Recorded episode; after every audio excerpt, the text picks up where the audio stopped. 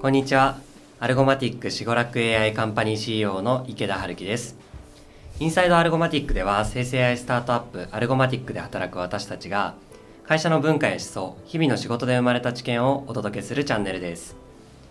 アルゴマティックで働いている社員や各領域のプロフェッショナルをゲストとしてお呼びして生成 AI のマーケット、プロダクト開発のナレッジ、事業や組織の経営論など幅広くお送りします。インサイドアルゴマティック第12回のゲストには、シゴラック AI カンパニー、C、あ CPO の池谷翔太さんに来ていただいております。よろしくお願いします。よろしくお願いします。はい。あの、いつも池谷さんと呼んでるので、池谷さんと呼ばせていただければと思います。はい、お願いします。はいお願いします。じゃあ、あの、初めての方も多いと思うので、改めて池谷さんの自己紹介、はい、お願いしてもいいですか？はい、えっと池谷と申します。えっとシゴラック AI カンパニーの CPO として、えっと2024年1月ですね。なので今月から、えージョインさせていただきました。えっと僕はえアルゴマティックにはえっと去年の6月からあの業務委託としてはえっと参加はしているんですけども、えっと1月から正式ジョインという形になっております。はい。最近、もうまさに最近、年明けから入る。ほやほや。ほやほやですね。は いはい。あの、6月からちょっと手伝っていただいたっていうのはありましたけれども、それまではどんなキャリアだったんですか？はい、えっと、僕は、えっと、新卒でリクルートに、えっと、入社しまして、えっと、そこからもう12年近くプロダクトマネジメントの、えっと、キャリアを積んでいるというような形になってますと。で大学では、えっと、社会学を学んでおいたんで、うん。えっと、IT 系では全くないんですけども、えっともともとあの中学校からですねあのインターネットが結構早めにうん。家に導入されていて、うん。でそこで、えっと、インターネットをずっとやってたっていうのがきっかけですね。はい。はい。インターネットを中学の頃何やってたんですか？そうです。あの中学生だったんでうん あのポケモンをすごいやっていて、はいはい。でもともと始めたきっかけもポケモンの攻略サイトを はいはい見たくてうんうん。でインターネットをやってたっていう感じなんですよね。はい。当時のポケモンって何でした？当時のポケモン中学校の時は、えっとルビーサファイアですけどあ小学校の時はもうんう赤緑みたいな感じでしたね。なるほど。はいじゃあ、そういうインターネットボーイだったんですね。そうですね、そうですね。はいはい。あのポケモンって攻略サイトうんで、その攻略の情報があるだけじゃなくて、はいはい掲示板とかチャットみたいなのがあったんですよ。はいはい。なんでこうそれを見に行くというよりはどっちかというと掲示板とかチャットで人々とコミュニケーションするみたいなのがうん結構好きで、なんでうん割と毎日のようにはいはいそのインターネットで遊んでいて、うんでそれが楽しくて自分もいつかこう作る側になりたいなみたいな夢がずっとあったんですね。はいはい。で中学校の時にえっと何年もうだいぶ前20年以上前の話ですけど、まあ、プログラミングを実際に勉強してみようと思ったんですけど、はい。全くできなくって。はいはい。一人でで誰にも聞けないんで、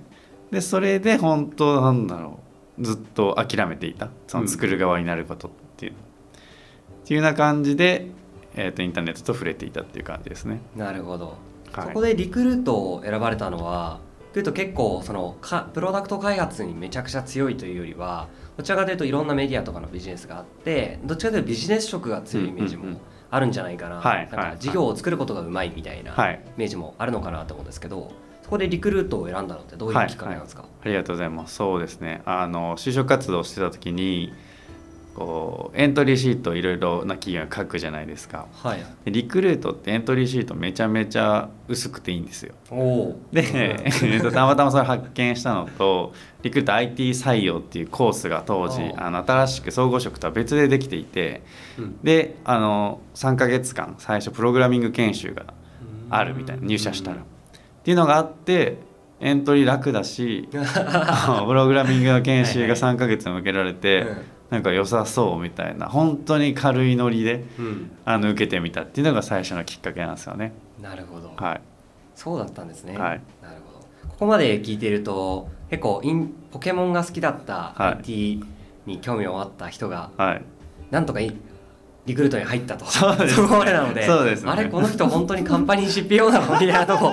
あるんじゃないかなと思うので、リクルートでこういろいろ多分やられてたと思うんで、うん。うんそこの実績も教えていただければ嬉しいです。はい、わかりました。えっと、もともと、あの、最初、そういう理由で、うん。エンジニアをやりたかったというか、作りたいと思ってたので、はい。最初の1年間は、あの、懇願して、うん。あの、エンジニアをさせてもらってましたと。うん。で当時スマートフォン iPhone が出てきてでアプリがこう作られていってっていうような、こうちょうどそういう転換期ウェブからスマホに転換していくみたいなとタイミングだったので、うん僕自身もスマホのあのアプリを作りたいっていう思いがすごいあったんですよ。はいなんで本当上司にた頼み込んで飲み会とかでも「いやもうスマホのアプリが作りたいです」みたいなことをはいすごいこうお願いして、うんで入れてもらって。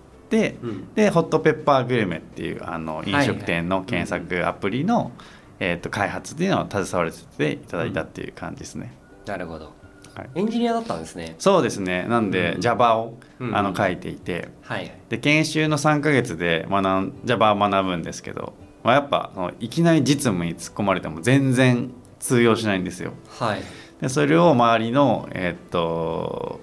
エンジニアさんうん。パートナーのエンジニアさんたちにお世話になりながら、うん。なんとかこう世の中にデリバリーするコードを書くみたいなことをやってましたね。なるほど。このその後 CPO になる前に PDM を結構やられてる歴うんうん。長いと思うんですけど、はい。そこではあの地続きで同じようなことやってたんですか？えっ、とそうですね。プロダクト自体は変わってエアレジっていう新規事業はいを、えっ、と2000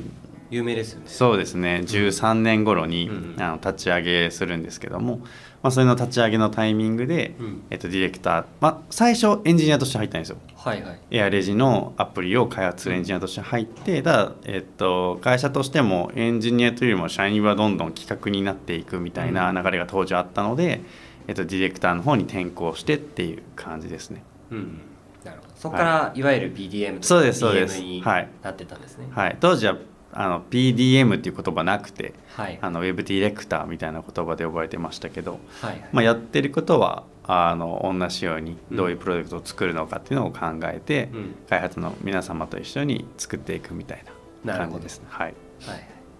その後エアレジでなんかこう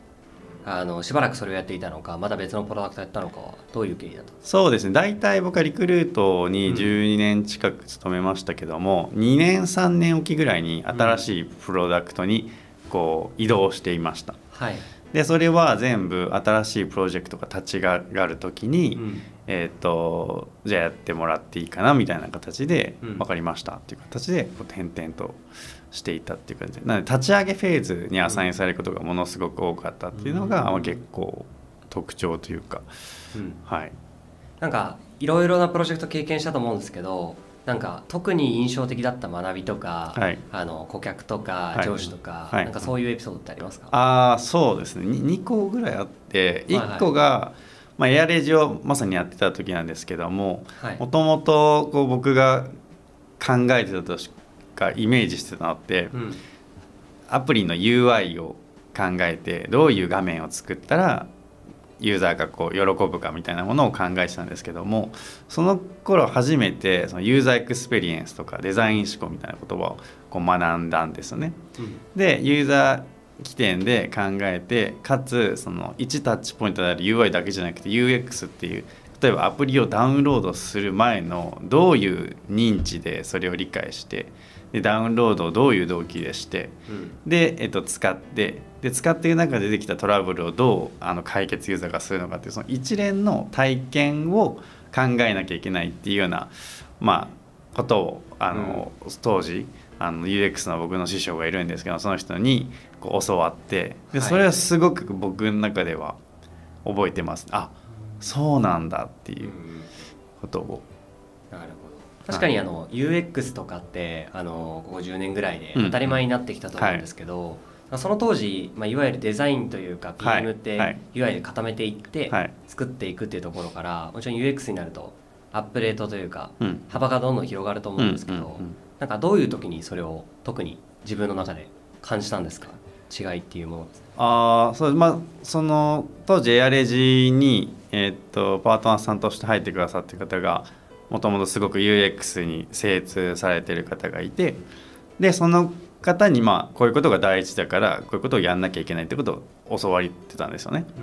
ですごい一番覚えてるのがエアレジっていうアプリを作ってるんですけどエアレジ当時その iPad とあのキャッシュドロワーって言ってあのガチャンって現金が入ってるたんあの物体をキャンペーンで送ってたんですよねはいユーザーさんのところに。うんでその時にその送る段ボールからデザインしたんですよ。はいでそれってすごいこう体験全体をあうんのデザインしてるような感じでどういう外装の箱で届いて開けた時にまず最初に何がこう乗っかっててうん見れるのかみたいな。でそれよく考えるとアップルの iPhone 買った時もすごいこうそこ設計されてますよね。うん箱を開けたらいきなり端末が出てあのよくこうあんのが説明書がいきなり上にあってうん。で説明書を取ったら封に入ったそのなんだ電化製品とかが あって破ってみたいな感じですけど、うん。まあ、ちゃんと開けた時の体験一つとってもデザインされてるみたいなところをあのまあすごい重要であるっていうことを感じたっていうのが思ってたことですね。なるほど。はい。めちゃくちゃ大事ですよね、そうですね。今。はい。ありがとうございます。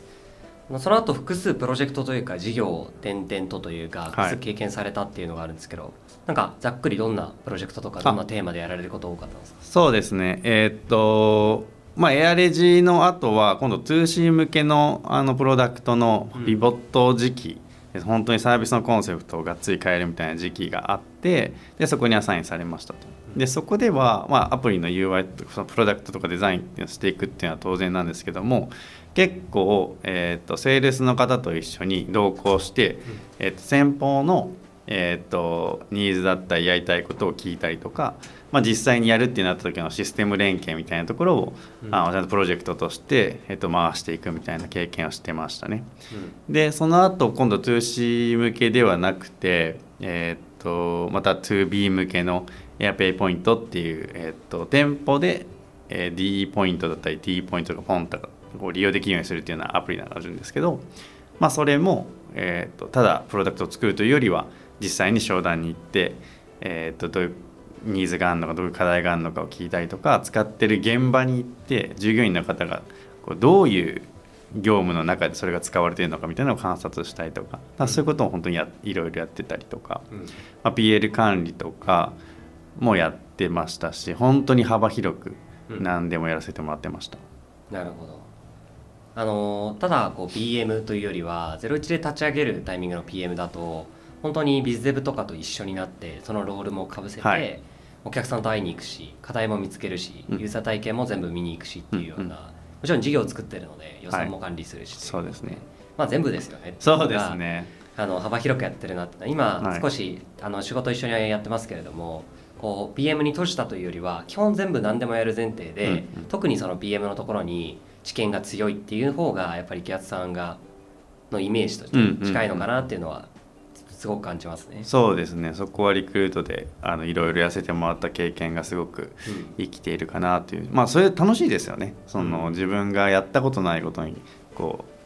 う挑戦できるみたいなところ、うん。ありがとうございます。はい。はい、あのいくつかそういった事業を立ち上げられてきたっていうのがこれまでのあのキャリアの全体かなというふうに思うんですけれどもあのそのリクルートの中で学んだこととかプロダクト作りにおいてあの池谷さんが大事だなっていうふうに思ってることって、少し先ほども UX っていう概念で出てきたかなと思うんですけれども、あの改めてこういう観点だなっていうのはいかがですか？あそうですね、まあ、先ほどもあのお話ししたようなやっぱユーザーを理解してうん。ユーザーがどういう状況でどう考えて使うのかみたいなところが、うん。プロダクトっていう意味で言うと重要かなと、まあ、またビジネスっていう話で言うといろんな観点があって大事なことってたくさんあるとは思うんですけども、うん。やっぱ一つのあの優れたプロダクトを作るっていう観点で言ったら、うん。まあ、自分たちが考えるスペシャルなこう体験っていうのをうん。本当にユーザーが受け入れられてくれるのかみたいなところもちゃんと踏まえながらうん。あの提供していくってことはすごい重要だと思ってますね。うんさっきこう2個あるみたいな話をしたんですけど、はい。1個はそのエアレジが、うん。えー届けられる時のその箱のデザインみたいなことがまあ1個あったんですけど、うん。もう1個まあ覚えてるのがエアペイポイントっていうそのプロダクトを作った時にこう僕らのビジネスの KPI でいうといかにそのサービスを使って店員さんが店頭でポンタポイントとかっていうのを案内してそのカードがこすられるかってそこの金額に関与どんだけするかっていうのは KPI なんですけどやっぱ導入しても使ってくれないですよね。はいはい。導入されただけで、うん。T ポイント持ってても出さないみたいなお客さんも多分大勢いますしうん。そこをどうこう利用促進させていくかみたいなところがテーマであった時にうん。あの本当に現場に行ってただその従業員がなんでその提示しないのかも見ますしうん。どういうその反則物だったりどどういうこうレジ周りの設計になっていればそれが案内しやすいんだっけみたいなところをすごい考えていて。はい。であとは単純にこう店舗でこうポンタポイントたまりますみたいな訴求がめちゃめちゃされてないと、まあ実際にお客さんも気づかずにつけられないみたいなところもあって、で現場をめちゃめちゃ知るっていうことをやっていたのとすごい泥臭く飲食店にこう駆けずり回ってポスター貼らせてくださいみたいな感じで、はいはい。もう何十店舗もあのスーツ着て、うん。お昼に「リクルートの池谷です」みたいな 言って「ポスターだけちょっといいですか?」みたいな。で貼ってでちょちょっと話してみたいな。そういうのをこう結構泥臭くやってたのがうん。思い出なんですけどでもそれもあの、まあ、何が言いたいかというと顧客体験を自分がすごいこう作っていると思ってるんですよね。はい。実際にその飲食店に来たお客さんがどどこでそれを認知してどういうタイミングでそのカードをあの提示を求められるかみたいなところをうん。具体的にその体験設計しているところにこう僕がちょっとお手伝いしてるみたいな感じだと思ってるんでなんかそこはすごく大事にしてるしうん。なんか楽しいところはいはい、それによってこうお客さんがポイントをこう提示する体験、うん。ポイントカードを提示する体験みたいなところが作られていくみたいな。うん。なんかそういうのが楽しいんですよね。ありがとうございます。あのプロダクト作りで UX 大事だよね。みんな考えるっていうふうにあるんですけどもう顧客と会いに行くとか現場に行くとかそこを自分で全部作るんだっていう気持ちで考えることはあの間違いなく必要かなと思っていて、うん。あのともするとあの最近はそんなこともないかなと思うんですけどあのプロダクトの企画する人と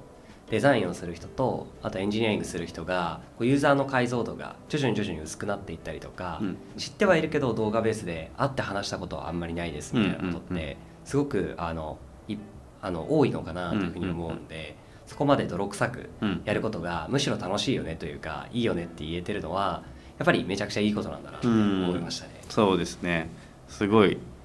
思い出に残ってますね、うんあのめちゃめちゃ寒い長野で店舗回ったなとか、はいめちゃめちゃ暑い大阪で店舗回ったなとか すごい思い出に残ってますね。ありがとうございます。ここまであの前半というかあのリクルートというあの前職の大きな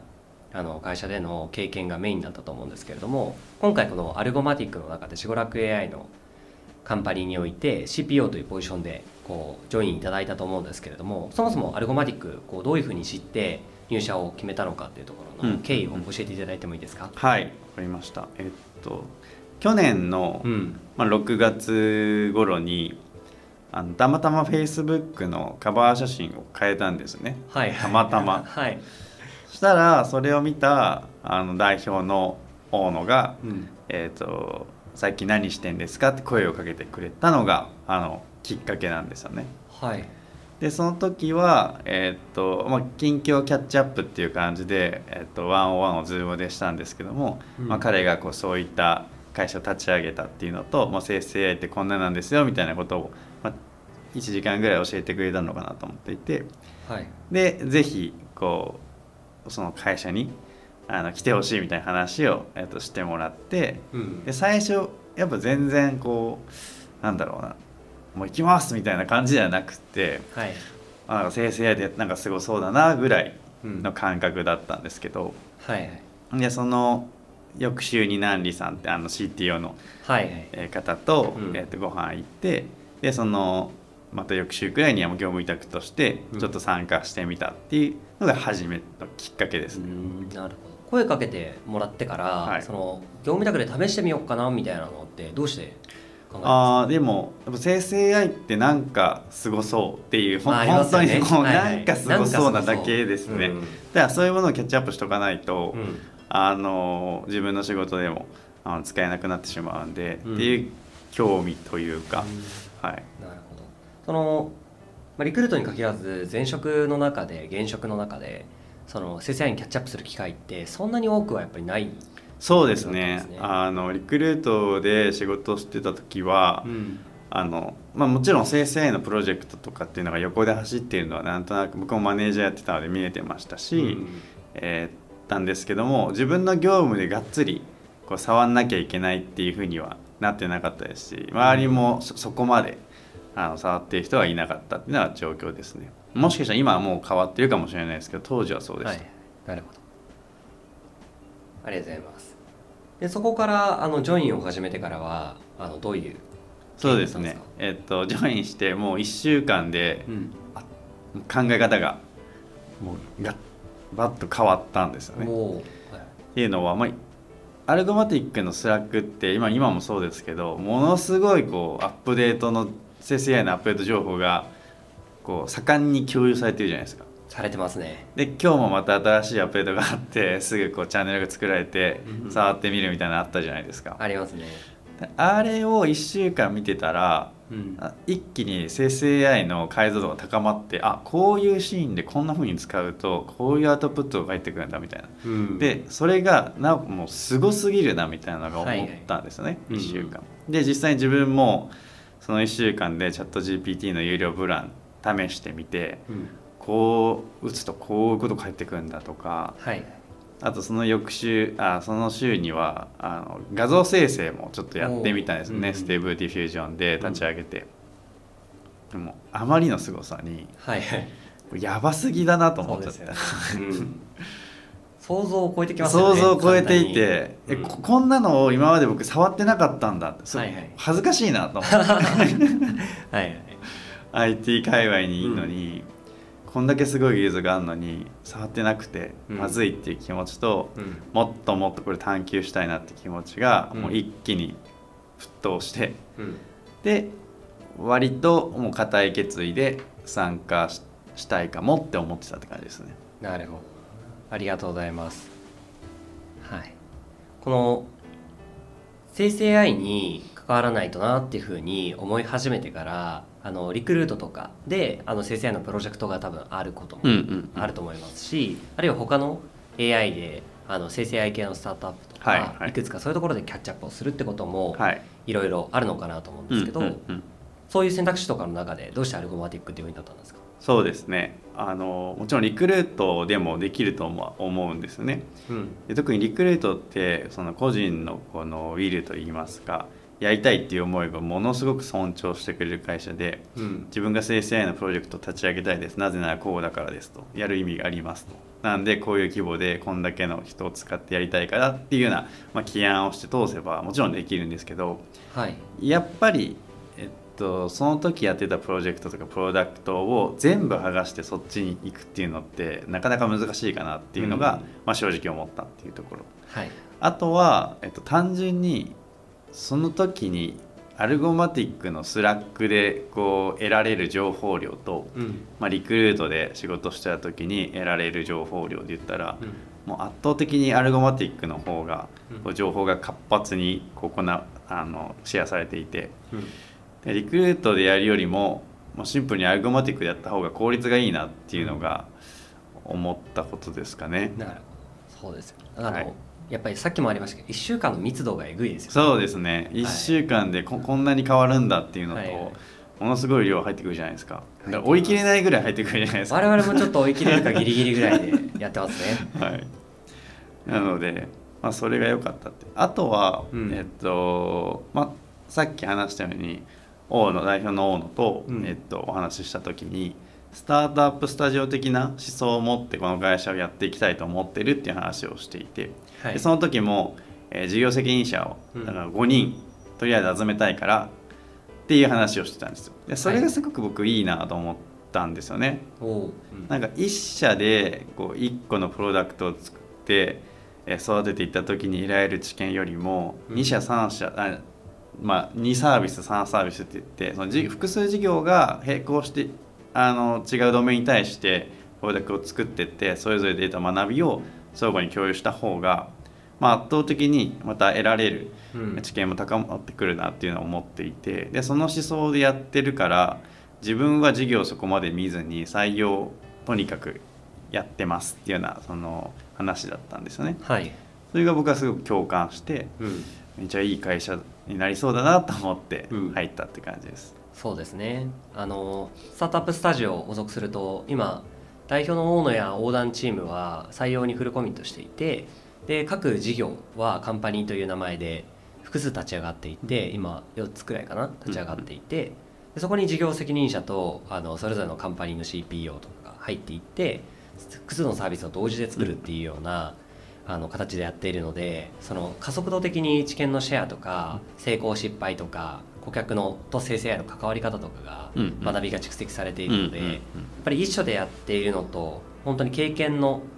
なんでしょうショートカットというか、うん。仮説のショートカットみたいなものがめちゃくちゃできるようになってるのが私も,、ま、もうこれ以上ない経験だなっていうふうに思いますね。そうですよね。この間もちょうどこう別の事業部からあの自分らの授業でやろうと思ってたことを別の事業部から知見をもらって、うん。はいこうショートカットするみたいなことがちょうど起きてたと思うんで、うんなんか本当にあの理論だけじゃなくて実践されてるなっていうを感じてますね。そうですよね。はい、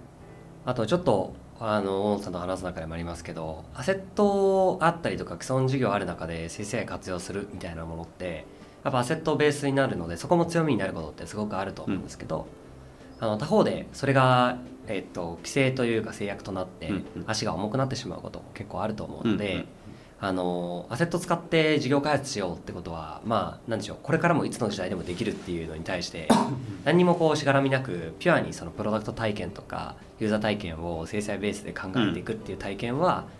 こう既存があるとむしろ難しいうんところなので今のタイミングでやるならアルゴマティックが一番いい環境なのかなとかはよく話してますね。そうですね。僕もそれは思いますね。うん。あ本当にフラットにゼロから生成 AI ベースで体験を考えれる価値を作っていけるっていうのはうん。魅力的なポイントかなと思います。ありがとうございます。実際あの入ってみて、まあ、手伝っている期間もある程度あったと思うんですけど入あの入社してみてどうですか？そうですね。あのまず面白いですね。やっぱり生成 AI をこう日々触れられるっていうのはすごく面白いことだと思っていますね。で、まあ、最近感じていることで言うと,、うん。えー、と生成 AI すごく便利うん。だしあすごい技術だと思うんですけども、うんそのまんま使ってもなかなかこう利用できないなみたいなところが印象強くありますね。しごらく AI は、あの今法人向けのチャット GPT みたいな、うん。えーサービスで、えーといるわけですけどもそこで会う顧客の方々と話を聞いてるとなかなかそこの活用にあのハードルを感じたりすることが多いなという印象を受けています。なんで我々がもっと使いやすくターゲットを明確にして課題を明確にしてうんプロダクトとかサービスっていう形で仕立ててあの世の中に提供することってすごく価値があるし、うんただそのチャット GPT のなんだろうな流れに乗ってるだけというよりはうんそれを軸にちゃんとサービス作りをする意義っていうのはものすごくあるんだろうなっていうのをうんあの日々思ってますね。そうですよね、はい。あのこれ私も同じカンパニーでやってるんですけどはい。あのオープン AI のチャット GPT も MS のコパイロットもしばらく AI あるいは法人向けのチャット GPT も割とプロダクトアウトでどこかのターゲットに向けて出しているというよりはとりあえず使ってもらおうっていうことで開放されている方が多いかなと思うので、ユーザーに委ねられている領域がすごく多いと思うんですよね。うんうん。なのでいわゆるこれまでの UX という概念だとユーザーにいろんなものを委ねすぎたり、うん。ユーザーのそのリテラシーのこの変化幅をなるべく排除してユーザー体験を作ることの方が多いと思うんですけど、うん。それをあえて残している形なのがすごく UX として新しいし、うんユーザーが慣れていない、うんうん。あの UX なのでそこをどうやってなるべく減らしていくのかっていうことだったりむしろそちら側に育成していくのかとかはものすごい面白さがありますよね、うんこの技術をどうやって届けるか。はい、早くこの凄さを世の中の人に使ってもらいたいという気持ちもやっぱありますし、うんなのでそれを使ってもらいやすい形で提供しないといけないなっていうような思いも日々持ってますね。そうですよね、うん。なんとかこの素晴らしいく思える技術をサービスとかプロダクトに落とし込んではい。届けられるようにしたいっていうところそうですね。まさにそうそうだと思います。はい。ありがとうございます。あの今後やりたいこと今のところに絡むとは思うんですけど、はいあのなかなかまだユーザーに届ききってない。新しいユーザーに届ききってないところもあれば既存のユーザーをこうたくさん満足させていかなければならない部分もあると思うんですけど木屋さんは生成 AI 絡みでどんなことやっていきたいんですか？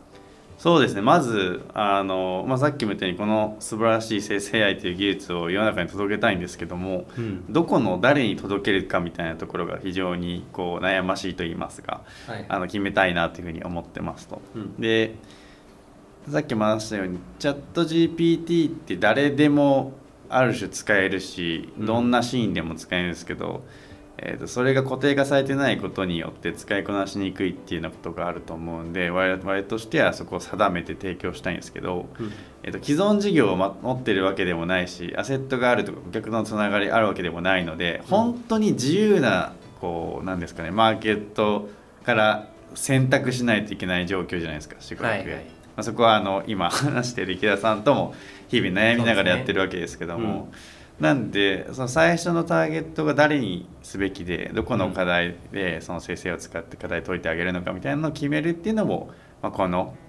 直近で言うと早くやっていきたいなとも思ってますね。うんうん。うん、ありがとうございます。そうですね。あの誰にも使えますみたいなサービスって、まあ、要は誰も使えないぐらいの UX しか存在しないっていうのもうん。裏返しであるかなと思うので、まず誰に向けに届けていくのかってことは明確にしていきたいなと思いますね、はい、はい。ありがとうございます。ではあの、まあ、最後に聞いてる人へのメッセージという形であのアルゴマティックの興味を持っている人とかあるいは生成 AI 領域ってどんなものだろうっていうふうに関心を持ってる人に向けて池谷さんからメッセージいただいてもいいですか？はい、えーっと2000これこの技術出たのは一昨年の11月末ぐらいだと思うんですけどまだ1年ぐらいしか経ってないと思うんですけどその1年でとてつもなくアップデートがあったと思うんですよね。特に去年のあのオープン AI のあのアナウンスといいますかデモデーみたいなところで言うと本当に大幅にアップデートしてましたし日々そういったレベルのことが起きていると思うんでそのスピード感にやっぱついていこうと思うんであれば全力でそれができる環境にいないと難しいなというのが、まあ、思っていることですと。で、はい。去年こんだけアップデートしたから今年はもっとアップデートされていくような気もしてますので、まあ、そういったところについていく必要があると感じるんであれば本当にその環境に身を置くしかないしアルゴマティックはさっき言ってたような理由ですごくいい環境なのかなと僕自身思って入っているので、うん。まあ、そこはあの参考にしていただきたいなというふうに思ってますね。はい、あとタイミングやっぱ大事でもともと僕そのスマホアプリを作るっていうその選択をしたのもうん。スマホアプリがこれからもうベーシックになっていくんじゃないかとなぜなら自分が使ってても単純に便利だしパソコンいちいち開かないしみたいな感覚があってそこを結構こう行きたいっていう思いで行かせてもらっててそその結果としてやっぱこの10年ぐらいスマホアプリをベースにしたサービスっていうのが、まあ、ほとんどだったと思うんですけど。なんで今このなんだろうな立ち上がっていくフェーズで、その自分が、えーっとベットして経験を積むことで、うん。まあ、それここから先の10年ぐらいがまたなんかより良いものになっていくというかそそこの第一人者で入れるみたいな感覚もあるので、うん。だからそこはあの判断として早くしないとその木を伸ばしちゃうのかなっていう思いがあります。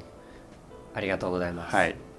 あのースピード感でアルゴマティックでキャッチアップをしようっていう話とかタイミングで今のタイミングだからこそそのまだ見えないものにキャッチしていけるんだろうなっていうのはまさにアルゴマティックが今トライしているところなので、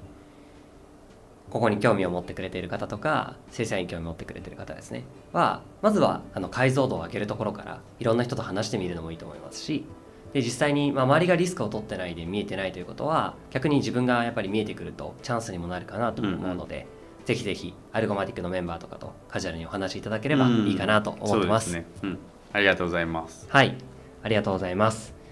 アルゴマティックの採用に興味を持っていただいた方は、さこちらからカジュアル面談のご応募いただければと思います。リンクを貼っておきます。はい、はい、それでは池谷さん本日はありがとうございましたありがとうございました。